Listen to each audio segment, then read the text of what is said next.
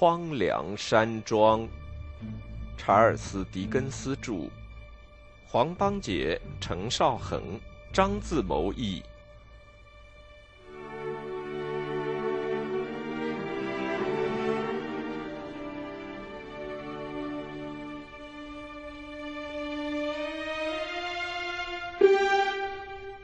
第二十四章控诉。上次理查德先生跟我谈的那番话，我在前边已经叙述过了。后来他又写信把他的心情告诉了贾迪斯先生。我不知道监护人收到信后是不是感到意外，不过这封信却引起他很大的不安和失望。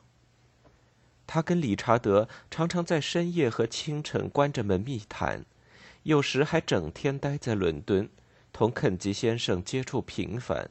费尽心机处理许多棘手的问题。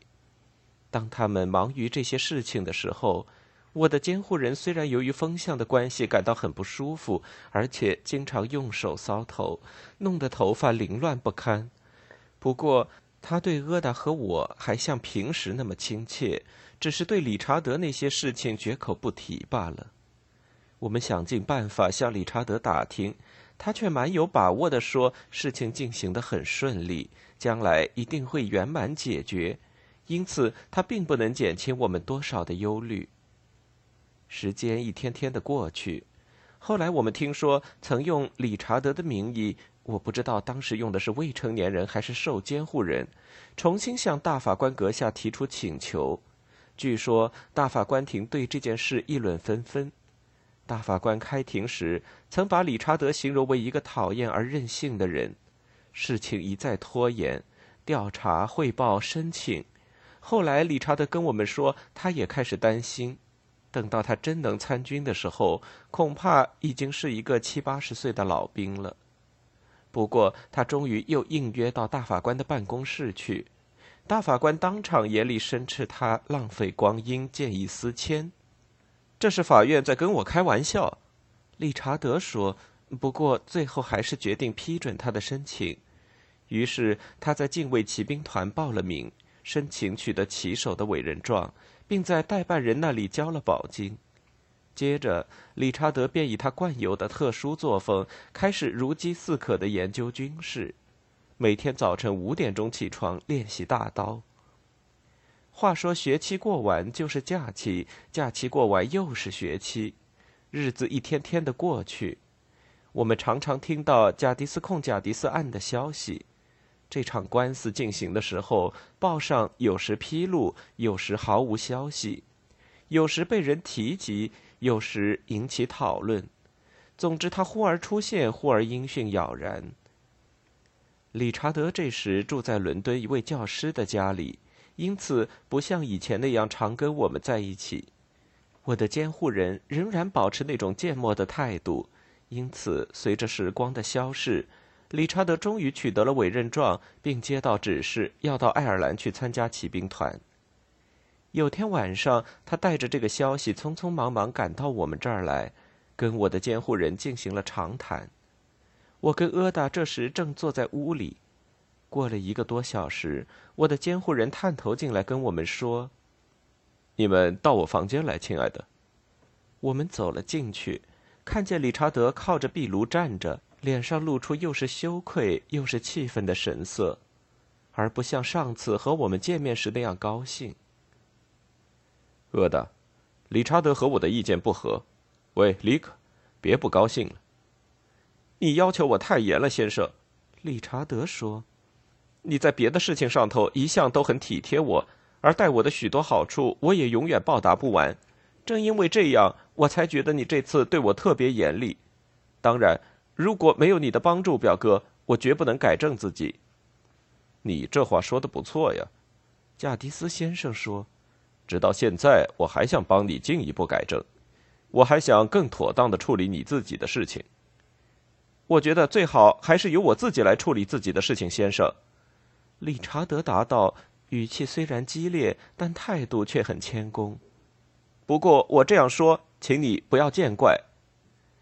我要说的话，希望你也不要见怪。贾迪斯先生和颜悦色地说：“你有这种想法也很自然。可是我的想法跟你不同，我必须尽到我的责任，立刻，不然你一旦冷静下来，就不会尊重我了。你冷静也罢，不冷静也罢，我总希望你能永远尊重我。阿达面色苍白，因此他让他坐在安乐椅上，自己也坐在他的身边。这没有什么，亲爱的，他说，这没有什么。立刻跟我没伤感情，只是意见上有些分歧，因为分歧主要牵涉到你，所以我们非要告诉你不可。可是，要是我们把话讲出来，你会害怕吗？如果由你来讲，约翰表哥。阿达微笑的答道：“我一点儿也不会害怕。”谢谢你，亲爱的，请你安静一下，听我跟你讲话，别看着利克。还有肖老太太，请你也听着，亲爱的姑娘。这时，他按着阿达搁在安乐椅柄上的手。那天，小老太太告诉我一个爱情小故事的时候，我们四个人谈的话，你还记得吗？你那天对我和理查德的关怀，我们永远也不会忘记的，约翰表哥。我永远也不会忘记。那么我讲话就方便多了，而我们想得到一致的意见也就容易得多。我的监护人答道，笑容满面，露出了善良而又高尚的神色。阿达，我亲爱的姑娘，你知道，里克现在终于选定了他的职业。等到他把所需的衣物买齐以后。他现有的钱也就全部花光。事实上，他的财产已经完了，从此必须自食其力。一点也不错，我现有的财产的确已经花完了。不过，我对这个倒也心安理得。可是，先生，我现在的钱并不等于我的全部财产呀！立刻，立刻！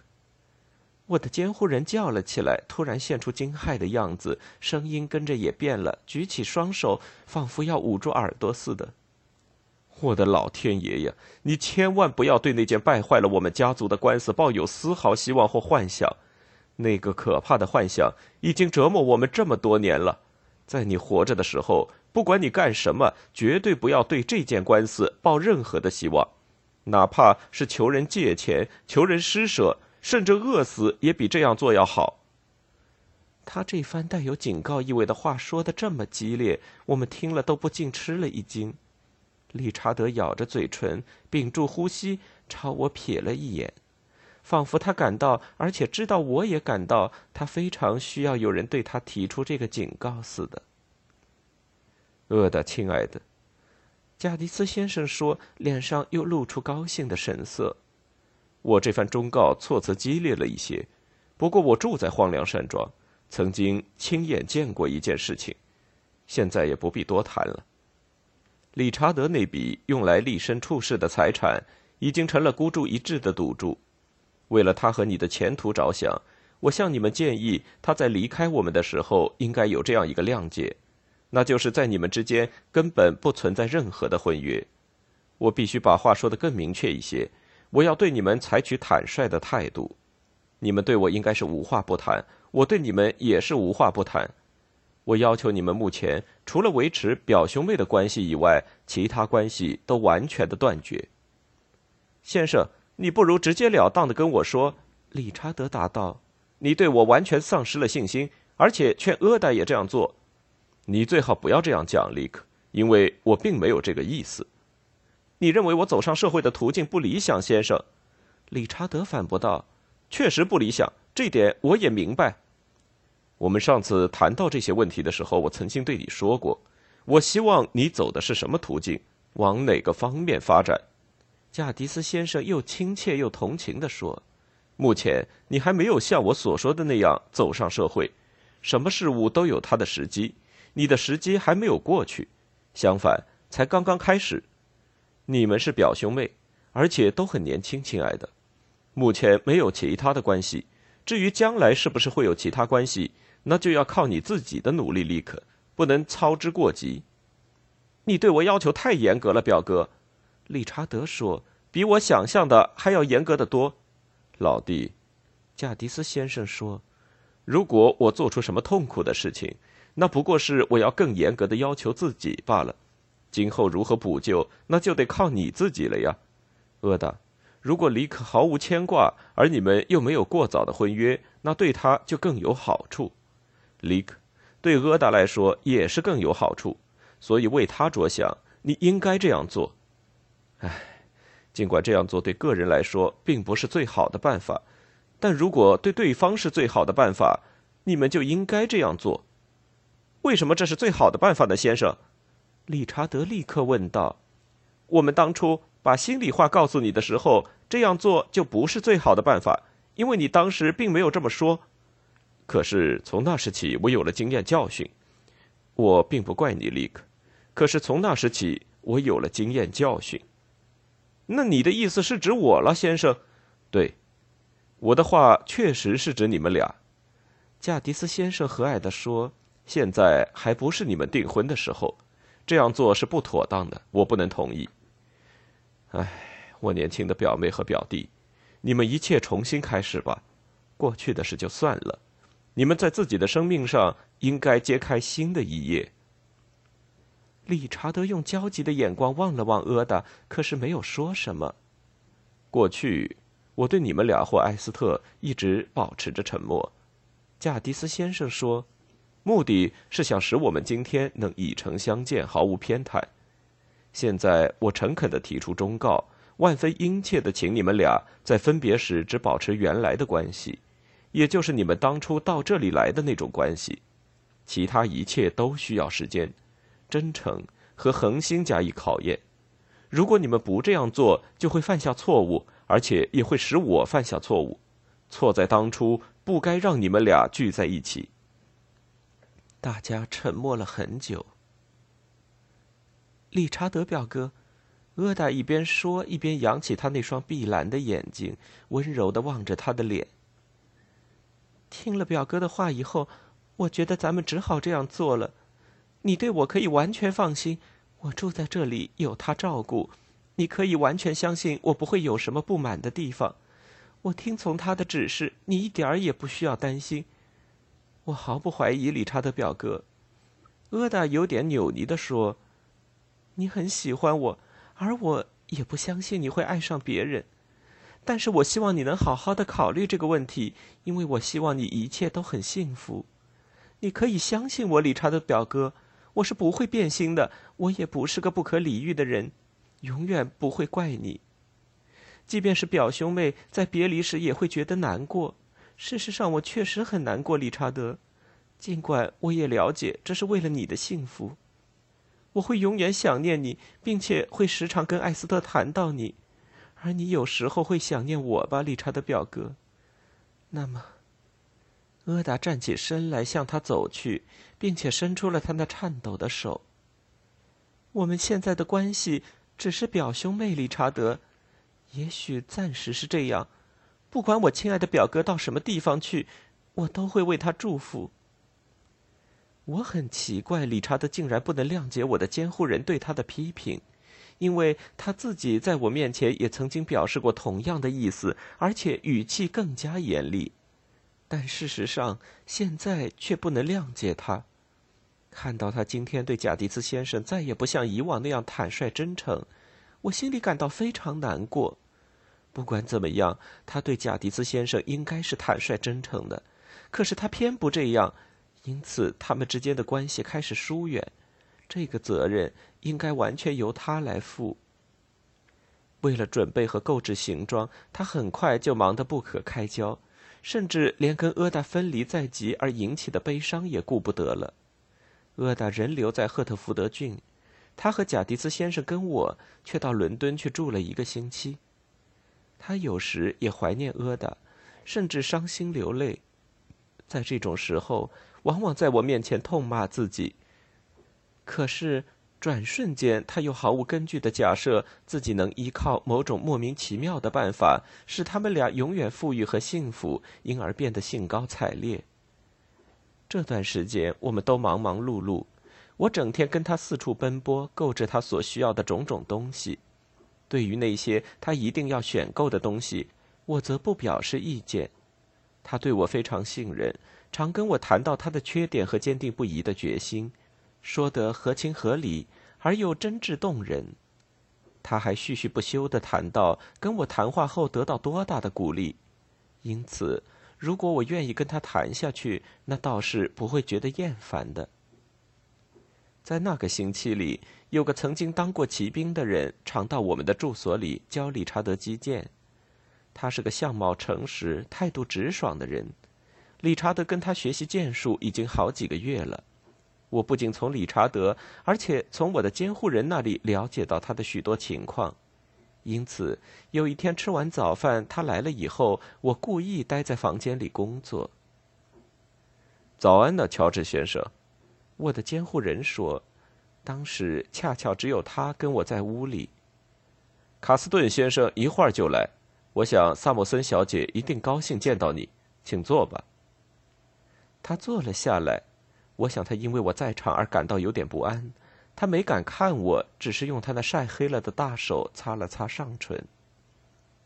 你可真守时间呢，分毫不差。贾迪斯先生说。这是军人的时间观念，先生，他答道：“习惯养成的，这只是我的习惯而已，先生。办起事来，我就不那样按部就班的了。但我听说你做的买卖可不小啊。”贾迪斯先生说：“嗯，不大，先生。我办了一个室内打靶场，呃，可是并不算大。你打算在射击和击剑方面把卡斯顿先生训练到什么程度呢？”我的监护人问。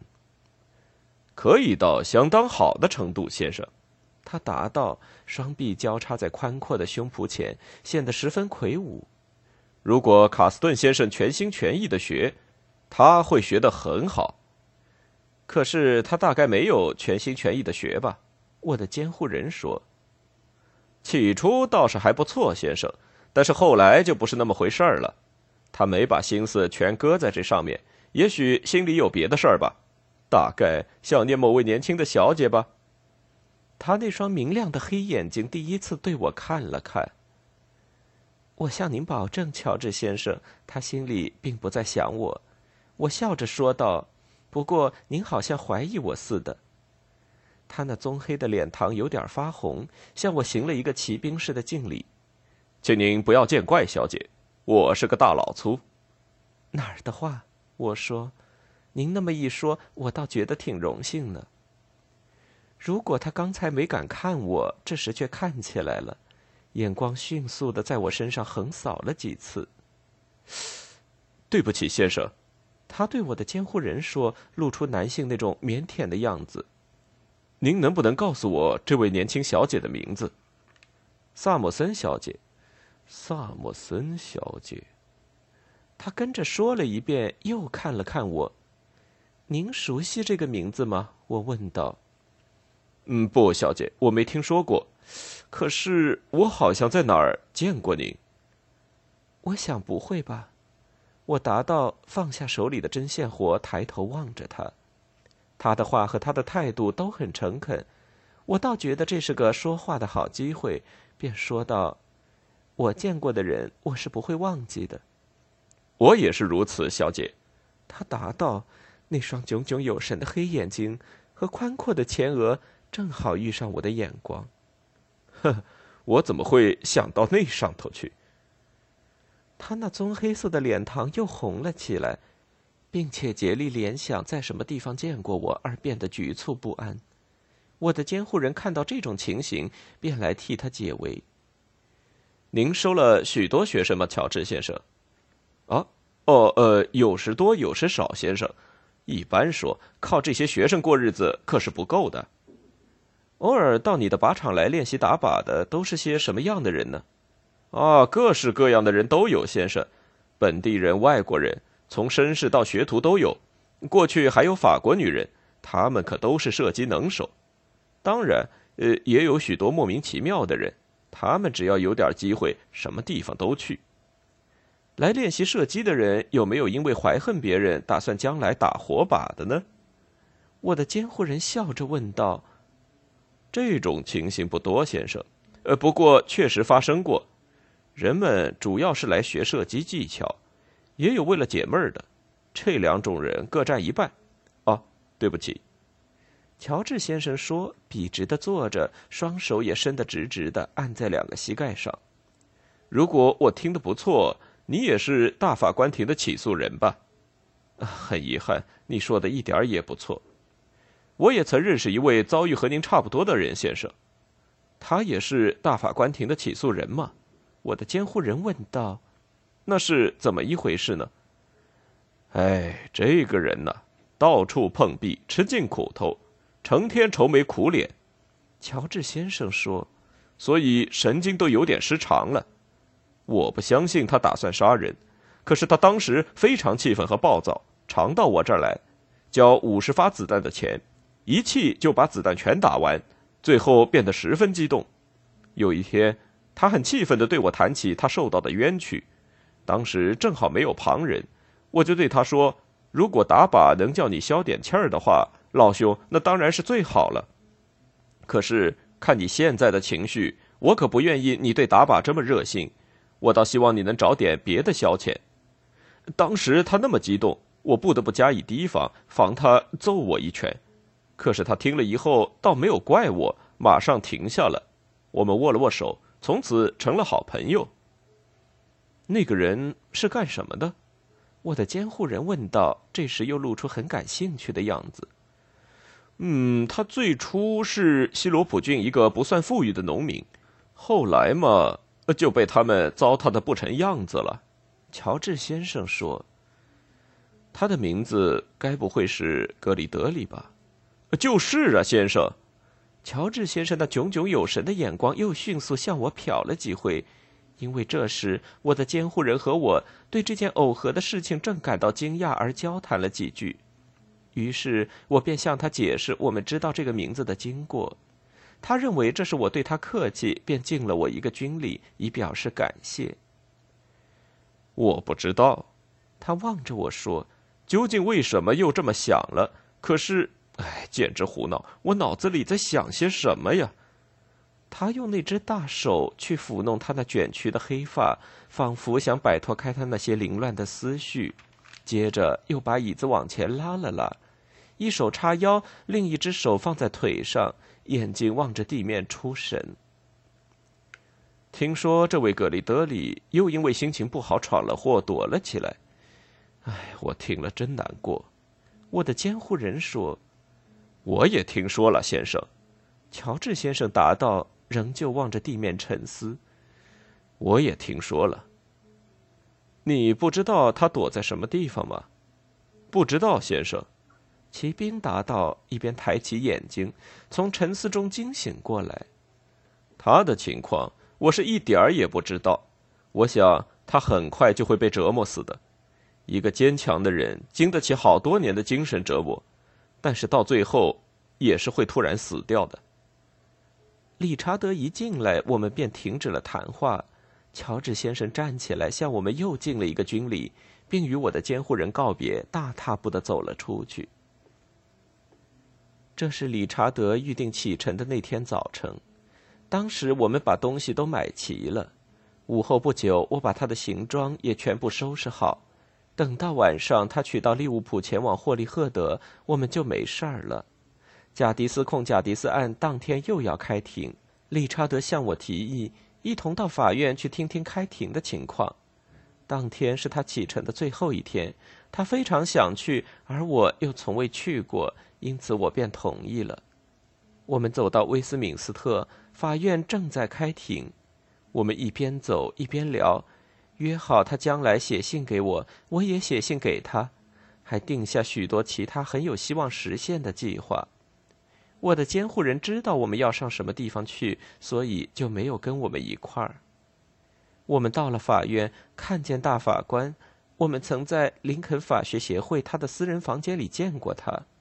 这会儿，他正在法官席上正襟危坐，态度庄严肃穆。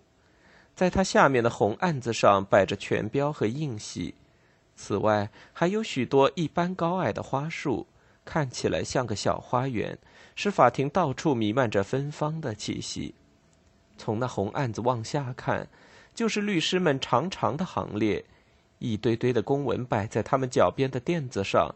再往前是戴着假发、穿着法衣的法庭人员，有的醒着，有的睡着，有一个人在讲话，可是谁也没注意听他在讲什么。大法官靠着他那非常舒适的座椅，胳膊肘支在有软垫的扶手上，手托着前额。在场的人有的在打瞌睡，有的在看报，有的走来走去，有的三五成群低声交谈。大家都从从容容，不慌不忙，对什么事情都漫不经心，因而显得十分逍遥自在。眼看这里种种怡然自得的景象。我便想到起诉人穷愁潦倒的一生和死亡，眼看这里的人衣冠楚楚和彬彬有礼，我便想到这一切所体现的破坏、穷困和苦难。我又想到许多人失望之余而感到怒火中烧，但另一方面，日子一天天、一年年的过去，这里的讲究礼节的场面都平稳的、有条不紊的继续下去。我看见大法官和他下边的全体律师，有时面面相觑，有时望着旁听者，仿佛他们根本不知道，他们的名声在英国各地已经成为莫大的笑柄，引起了普遍的恐惧、鄙视和痛恨。他们已经名誉扫地，除非出现奇迹，否则就不能给任何人带来幸福。我以往从未见过这种景象，所以觉得它很古怪、很矛盾。因此，刚一开头的时候，我对这些简直难以置信和无法理解。我在理查德带我去的座位坐下来，亲耳谛听，并向四周张望。我看见那个可怜的、疯疯癫癫的小老太婆弗莱德小姐站在凳子上，对着法庭点头。除她以外，整个法庭似乎没有一点儿真实的东西。弗莱德小姐看见我们，便到我们坐的地方来。她殷勤的欢迎我到她这个小天地来，带着非常得意而骄傲的神色向我介绍这个地方的主要特色。肯吉先生也来跟我们谈话，同样把这个地方夸耀一番。不过他用的是主人家那种殷勤而谦虚的态度。他说当天不是参观的理想日子，最好是在开庭季节的第一天。他说尽管如此，这个地方还是富丽堂皇、气象万千的。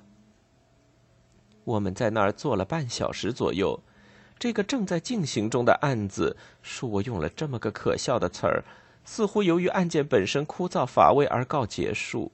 它没有什么结果，或者说谁也没有希望它会有什么结果。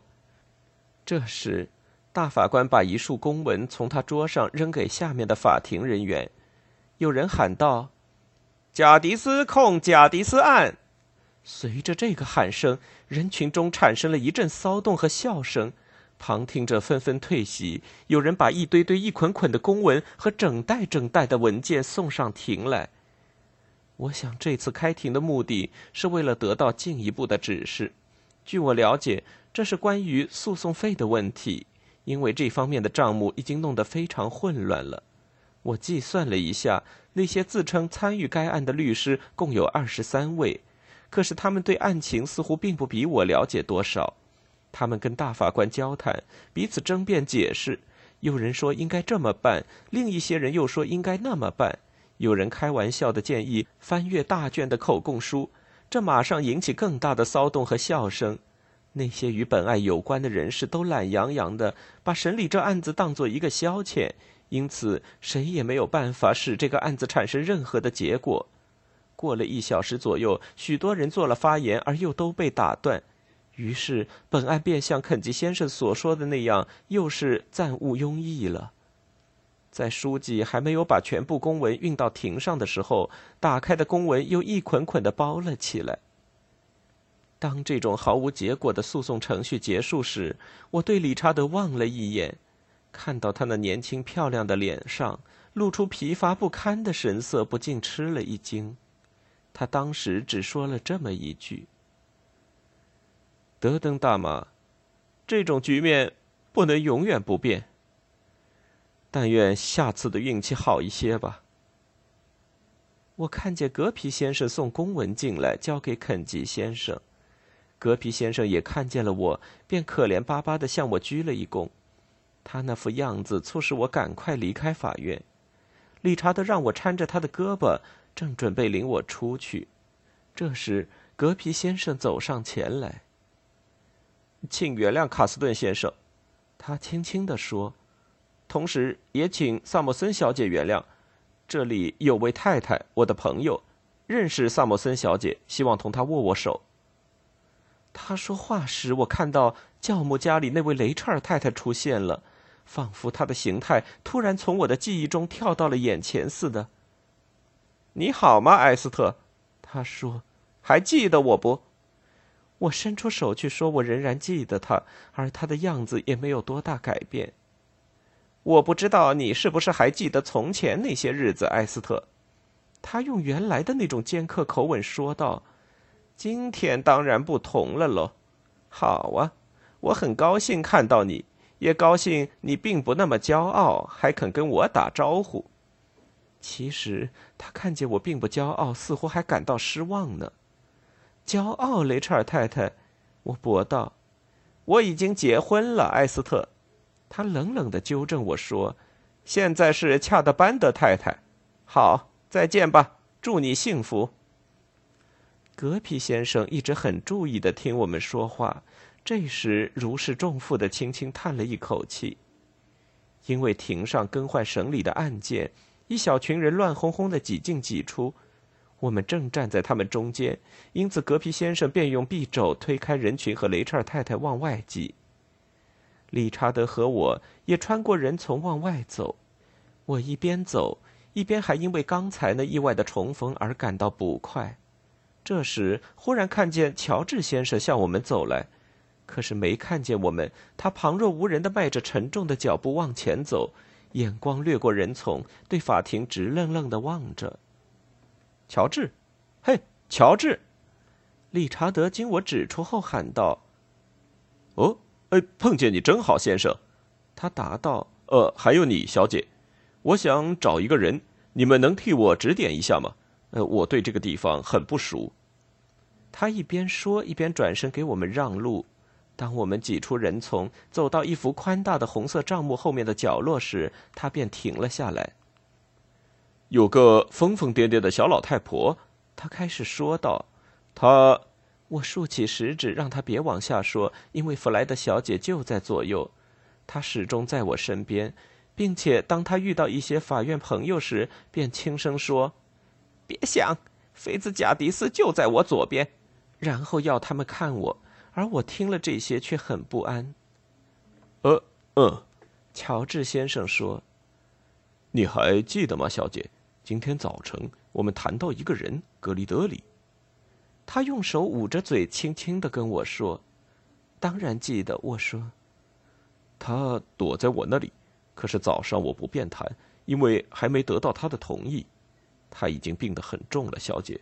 可是他忽然想要见见他。”他说：“他们了解彼此的心情，他简直成了他在法院的一个好朋友。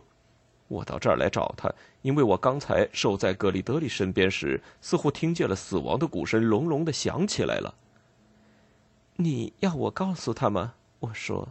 “那太好了。”他一边说着，一边带着稍微不安的神色望了望弗莱德小姐。幸亏上帝保佑碰见了你，萨姆森小姐，不然我真不知道怎么跟那位太太说呢。他一只手揣在怀里，以军人的姿态直挺挺的站着。于是我便在瘦小的弗莱德小姐耳边，把他仗义而来的用意告诉了他。原来是从西罗普郡来的那位朋友，他心里可有气儿了。呃，可是他也差不多和我一样出名嘞。他高声说。真的，亲爱的，我非常高兴去拜访他。他现在就在乔治先生家。我说：“小声点，这位就是乔治先生。”真的吗？弗莱德小姐答道：“荣幸的很。他是一位军人，亲爱的。说真的，还是一位不折不扣的将军嘞。”他轻轻的跟我说。可怜的弗莱德小姐为了表示对军人的尊敬，觉得必须谦恭有礼，便一再屈膝请安，因此费了不少时间，我们才走出法院。最后到了法院外面，他一面管乔治先生叫将军，一面要他挽着他的胳膊，把旁观的闲人都给逗乐了。乔治先生显得局促不安，非常殷勤的恳求我别把他扔下不管，所以我也犹豫不决，觉得不便把他扔下不管，并且因为弗莱德小姐一向听从我的意见，而她也说：“亲爱的妃子加迪斯，你当然会陪我们一起去的了。”理查德露出了十分愿意，甚至是渴望的神色，表示我们应该把他们平安的送到目的地。所以我们也就同意了。乔治先生告诉过我们，格里德里知道贾迪斯先生和他在早晨曾经会面以后，整个下午都在想念着贾迪斯先生，因此我便用铅笔匆匆写了一个便条给我的监护人，把我们去的地方以及原因通知他。乔治先生在咖啡馆把字条封好，免得泄露秘密，然后派了个信差送去。接着，我们雇了一辆出租马车，驶往类斯特广场附近。我们走过几条狭隘的小街，乔治先生为此表示歉意。不久，我们便到了打靶场，但门都关着，门铃的摇柄用链条挂在门柱上。乔治先生拉铃的时候，有一位似乎很有身份的老绅士，他头发花白，戴着眼镜，穿着黑上衣，打着绑腿。头上戴了一顶阔边帽，手里拿着一根顶端镶金的大手杖，过来跟他打招呼。请原谅老兄，他说：“这里是不是乔治大靶场？”“是啊，先生。”乔治先生答道，一边朝写在白墙上的那个招牌的大字望了望。“嗯，没有弄错。”老绅士随着乔治先生的眼光望去，说道。谢谢，你拉了铃没有？我就是乔治先生，已经拉过铃了。哦，真的吗？老绅士说：“你就是乔治。那么，你看我跟你同时到了。刚才是你去找我的吧？”呃，没有，先生，是近的很。请问你是哪位？哦，真的吗？老绅士答道：“那么。”来找我的，是你那位年轻的伙计了。我是医生，有人来请我，五分钟以前到乔治打靶场看病。死亡的鼓声。乔治先生转身对着理查德和我严肃的摇了摇头，说：“一点也不错，先生，请进，请进吧。”这时，一个身材瘦小、相貌古怪的人开了门。他戴着一顶绿呢帽，系着围裙，脸上、手上和衣服上全部沾满油污。我们走过一条阴暗的过道，到了一个大屋子里，四周砖墙上空空荡荡，屋里摆着靶子、枪刀以及其他的武器。等我们全体走进屋里以后，那个医生便站着，脱掉帽子，像变魔术似的改变了本来的面目，而成为一个完全不同的人。你瞧瞧我，乔治。这个人一边说，一边迅速转身，对着乔治用粗大的手指敲着他的胸膛。你了解我，我也了解你。你见过世面，我也见过世面。你当然知道我叫布克特，我有逮捕格里德里的拘票。你长期把它隐藏起来，手段还挺高明，值得钦佩。乔治先生恨恨的望着他，咬着下嘴唇，摇了摇头。喂，乔治，对方说道，一边向前靠过去。你是个明白人，一向奉公守法，关于这一点那是没有问题的。可是你得注意，我跟你谈话，并没把你看作一个普通人，因为你曾经替国家效过劳，而且了解。国家一旦需要我们尽义务，我们就得服从。因此，你绝不想捣乱。如果我要你帮忙，你就会帮我。关于这一点，也是没有问题的。菲尔斯夸的，不准你在周围转来转去。那个满身肮脏的瘦小个子，肩头蹭着墙，慢慢移动，目不转睛的盯着这位不速之客，那样子显得非常凶狠。因为我认识你，你讨不了便宜，菲尔。乔治先生说：“是老板。”安静点。那个矮个子悻悻的哼了一声，便站住不动了。各位女士，各位先生，如果诸位对我这种行动觉得有什么不满意的话，那就请你们包涵一些。我是探长布克特，奉命来办件公事。乔治，我知道我要逮捕的人躲在什么地方。昨天晚上我在屋顶从天窗里看到了他，你当时就跟他在一起。他。就在那个屋子里，他用手指了一指，就躲在那里，躺在一张沙发上。现在我得见见这位老兄，通知他已经被看管起来了。但是你了解我的为人，你知道我不想采取令人难堪的手段，请你用男子汉对男子汉的态度。别忘了，你还是一位老资格的军人。向我保证，在咱俩之间。一切都得光明磊落，这样我就会尽量给你方便。我向你保证，乔治先生答道。不过你这个人的手段实在不怎么漂亮，布克特先生。哼，胡说，乔治，手段不漂亮。布克特先生说，一边又用手指敲了敲乔治宽阔的胸膛，一边又跟他握手。你把我要逮捕的人藏得这么严，我说过你手段不漂亮没有？你对我也客气点吧，老兄，亲爱的威廉·退尔，警卫骑士老肖。各位女士，各位先生，不说你们也明白，他可是英国军人的一个榜样。如果我能变成像他这样的人，不管出多少钱，我也愿意。事情已经发展到了高潮，乔治先生略加思索，便提议先和弗莱德小姐进去看看他的同伴，这是他对格里德利的称呼。布克特先生表示了同意，于是他们便往打靶场的另一端走去，让我们在一张摆满枪支的桌子旁边坐着或者站着。布克特先生趁机和我们聊起天来，他问我是否像一般年轻小姐那样害怕武器。问理查德的打靶技术是否高明？问菲尔斯夸德这些来福枪中哪支最好？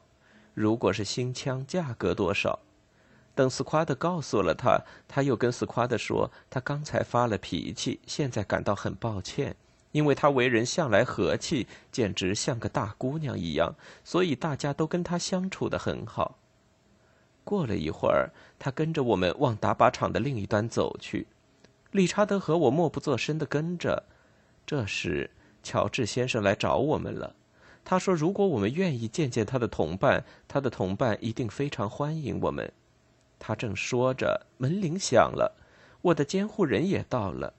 他低声地说：“希望对一个遭受同样不幸的可怜人能尽一份微薄的力量。”于是，我们四个人便往里走，进了格里德里的那个屋子。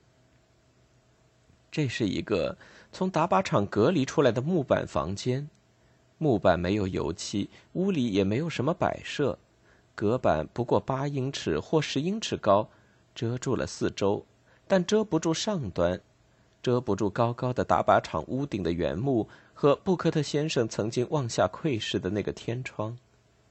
太阳已经低了，快落下去了，红艳艳的阳光从屋顶上照下来。但照不到地上。从西罗普郡来的那个人躺在一张粗帆布沙发上，他那身衣服跟我们上次见到他时差不多，但外表已经有了很大的变化。我一下看见他那张苍白的脸时，我觉得他一点儿也不像我印象中那个样子。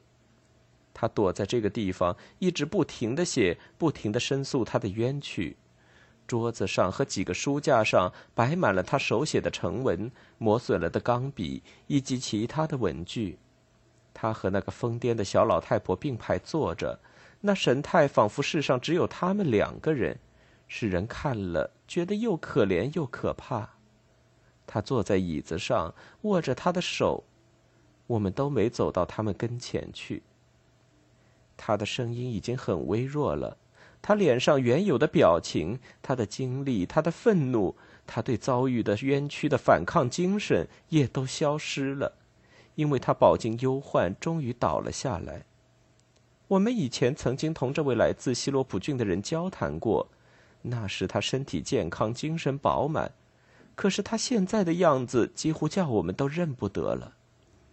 他对理查德和我点了点头，同时跟我的监护人说：“我很高兴你来看我。我想你们跟我见面的日子也不会太多了。我很高兴跟你握手，先生。你是个好人，遇到不公道的事儿也不气馁。说真的，我很尊敬你。”他们热情的握手，我的监护人安慰了他几句。你也许会觉得奇怪，先生。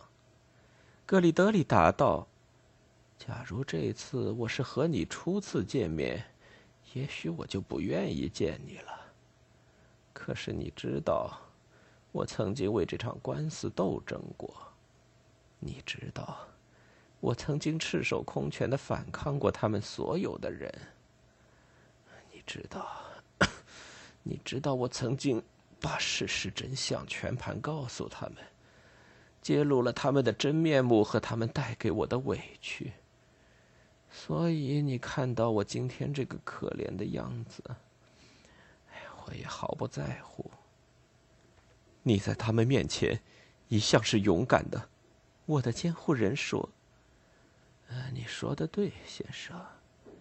他脸上露出淡淡的微笑。我告诉过你们，当我失去勇气的时候，结果会怎么样？你瞧这儿，瞧瞧我们，瞧瞧我们。他把弗莱德小姐握着他的那只手从他胳膊中抽出来，并且把他拉近一些。结局就是这样。在我原有的一切关系、一切努力和希望、一切活着和死去的亲友当中，就剩下这个可怜人儿跟我意气相投了。经过这些年苦难的日子，我们之间建立了一种关系，这就是我在世上唯一没有给大法官庭破坏的一个关系。祝福你，格里德里。弗莱德小姐流着泪说：“祝福你。”原来我还蛮有把握，以为自己永远不会让他们弄得灰心丧气的，加迪斯先生。我也有过决心不让他们这么做。我当时真以为，在我病死之前能够揭发他们，让他们出丑。可是我今天已经被折磨得精疲力尽了，我也不知道究竟受了多少年的折磨。反正，我觉得自己好像很快就要倒下了。我希望他们永远听不见我这些话。我希望这里的每一个人都能让他们明白，我一直到死还是像多少年来那样。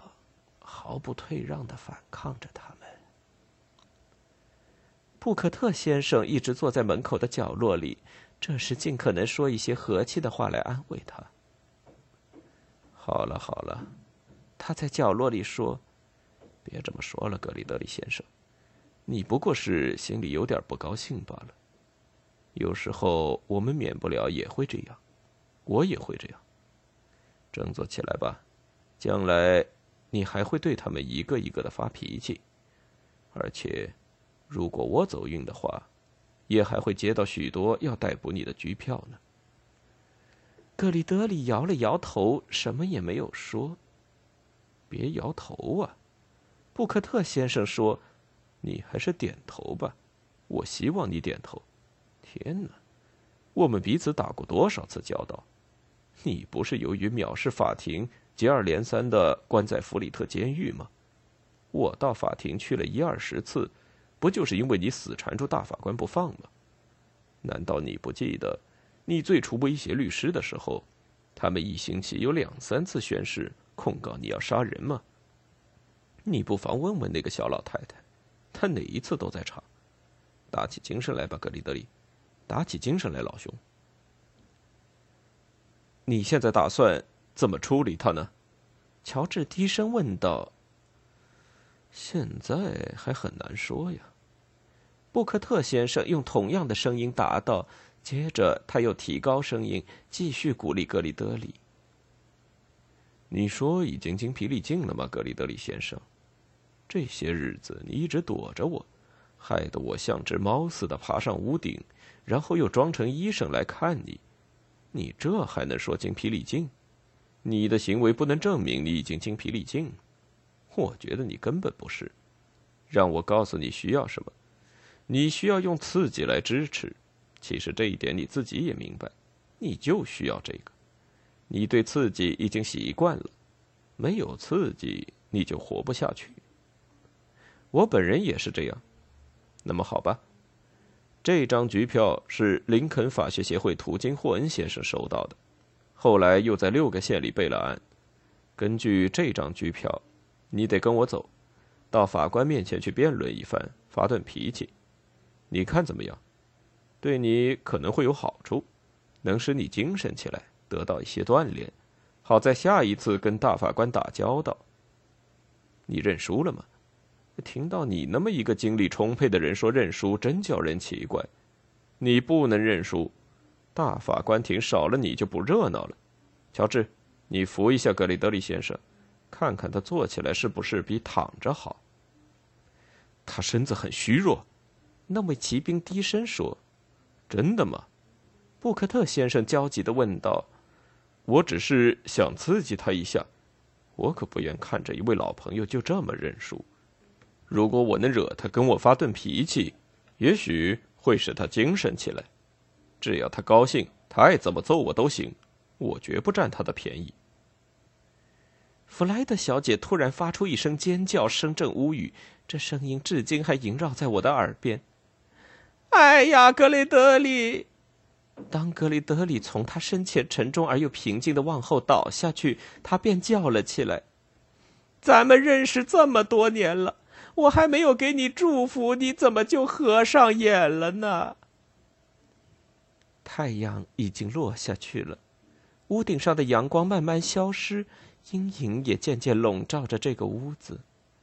但是我觉得这对人物留下了比黑夜还要黑暗的阴影。他们深深的投在理查德的旅途上。从理查德临别的话中，我仿佛又听见下面那些话在耳边回响。在我原有的一切关系、一切努力和希望、一切活着和死去的亲友当中，就剩下这个可怜人儿跟我意气相投了。经过这些年苦难的日子。我们之间建立了一种关系，这就是我在这个世上唯一没有给大法官庭破坏的一个关系。荒凉山庄，查尔斯·狄更斯著。